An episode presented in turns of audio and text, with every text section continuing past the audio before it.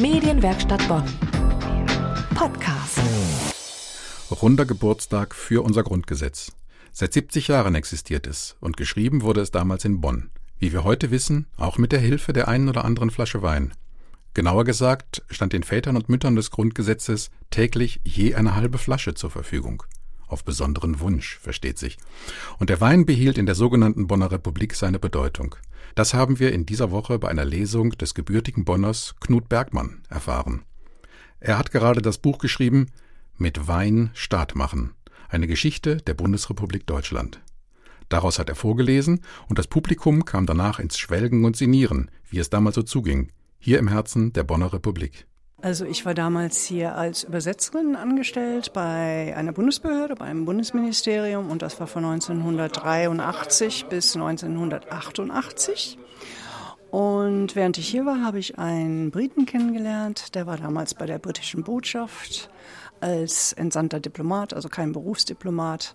Und als wir dann geheiratet haben, äh, mussten wir auch Repräsentationspflichten wahrnehmen. Und äh, es wurde von der britischen Botschaft zumindest, ich nehme an, auch von anderen Regierungen, gerne gesehen, wenn die Frauen selber kochten. Oh. Und das oh. habe ich manchmal gemacht, aber manchmal haben wir auch Essen äh, kommen lassen. Das hat die Sache für mich dann natürlich sehr erleichtert. Ich habe hier als Student natürlich auch gearbeitet, zum Beispiel im, in der Baracke in der SPD.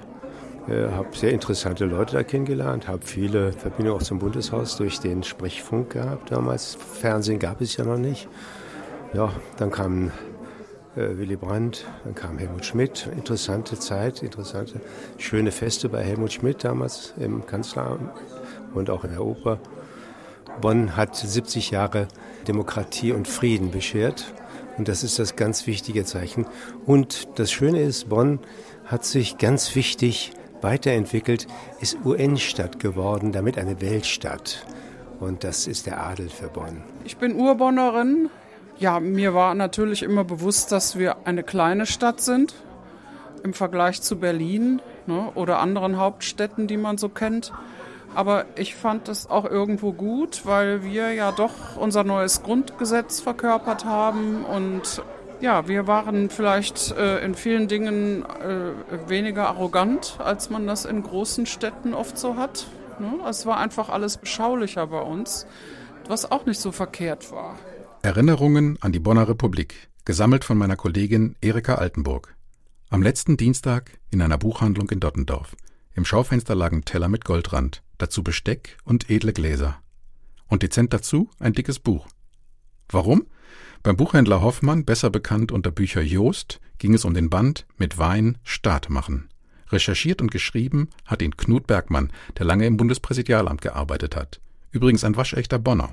Meine Kollegin Erika Altenburg war bei der Lesung und hat mit dem Autor gesprochen. Herr Bergmann, welche Verbindung haben Sie zu Bonn?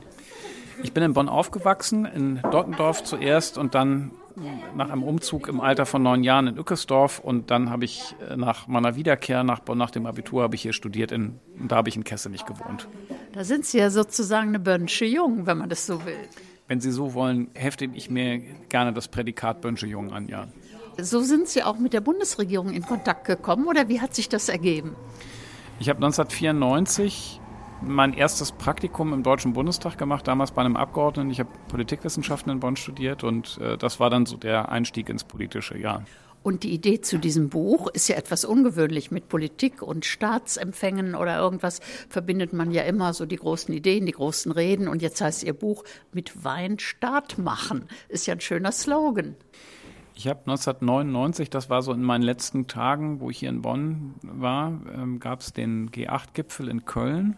Und jemand, der den mitorganisiert hat, erzählte mir, dass der französische Präsident, wenn er im Ausland keinen französischen Wein bekäme, also so dann auf diesem G8-Gipfel, dass der dann Bier trinken würde. Und äh, das war, also diese Geschichte fand ich interessant. Die war natürlich ähm, blödsinnig, weil der Präsident war damals Jacques Chirac und der war einfach Biertrinker. Und ich habe das mal nachvollzogen auf Fotos. Der hat auch da dann brav deutschen Wein getrunken. Aber da bin ich das erste Mal über die Frage gestolpert, welchen Wein gibt es auf Staatsbanketten und hat es immer auf deutschen Staatsbanketten deutschen Wein gegeben. Das war so die erste Befassung mit dem Thema. Und dann habe ich später im Bundespräsidialamt gearbeitet und bin da dann ähm, jetzt nicht ganz fernliegenderweise mit dem Thema immer mal wieder in Berührung gekommen und habe das dann einfach mal vertieft. Die spannende Frage ist ja, wie viel Einfluss hat das auf das Wohlbefinden oder auch auf eventuelle Ergebnisse politischer Art? Tja, was wäre das Maß? Also in, in Millimetern oder in Litern oder was auch immer auszudrücken, würde wahrscheinlich schwierig sein. Aber ich finde, das hat mir mal ähm, ein Kulturanthropologe als Beispiel genannt, als ich genau diese Frage beantworten wollte. Der sagte dann, naja, machen Sie mal einen Abend mit Freunden und schenken Sie dabei äh, mittelmäßigen Wein aus und servieren mittelmäßigen Käse und machen Sie denselben Abend nochmal mit denselben Leuten mit sehr guten Käse und sehr guten Wein und Sie werden sehen, beim zweiten Mal sind die Gespräche besser und der Abend dauert zwei Stunden länger. Und da ist, glaube ich, was dran. Das überzeugt mich. Die spannende Frage ist auch, ich habe eben eine Weinflasche gesehen mit einem so interessanten Etikett. Das hat ja auch einen politischen Bezug. Genau, das handelt sich um die Flasche ist der Königin Victoria Berg in Hochheim im Rheingau. Das ist eine klassische deutsche Riesling-Lage, die benannt ist nach der Ur-Urgroßmutter der jetzigen britischen Königin, die 1845 diesen Weinberg besucht hat. Und dann war der damalige Besitzer findig genug, sich beim englischen Hof die Genehmigung zu holen, diesen Weinberg umbenennen zu dürfen, eben nach der Besucherin dann eben Königin Victoria Berg und hat dort ein Denkmal gebaut, das was auch auf der Flasche zu sehen ist, auf dem Etikett. Ich fand es auch so interessant, dass Sie eben in der Lesung gesagt haben, das Tafelzeremoniell ist nun heute anders als früher und in der Demokratie kriegen alle den gleichen Wein.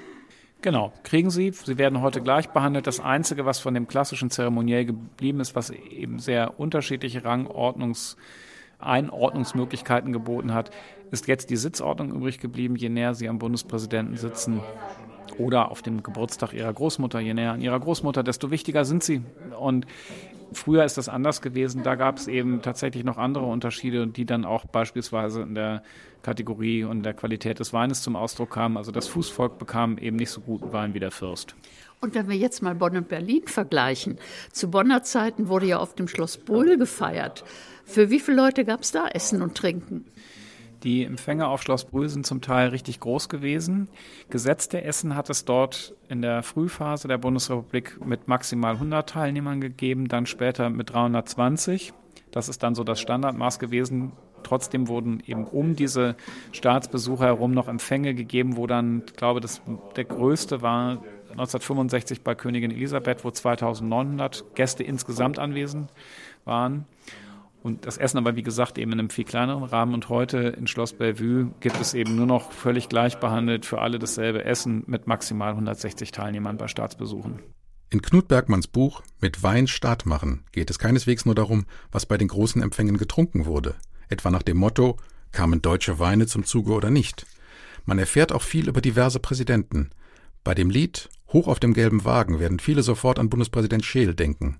Dagegen sind seine eindrucksvollen politischen Reden in Vergessenheit geraten und doch später kaum gewürdigt worden. So geht es in dem Buch immer wieder um Einblicke in das Bonner Hauptstadtgeschehen. Medienwerkstatt Bonn. Mehr Beiträge auf medienwerkstattbonn.de.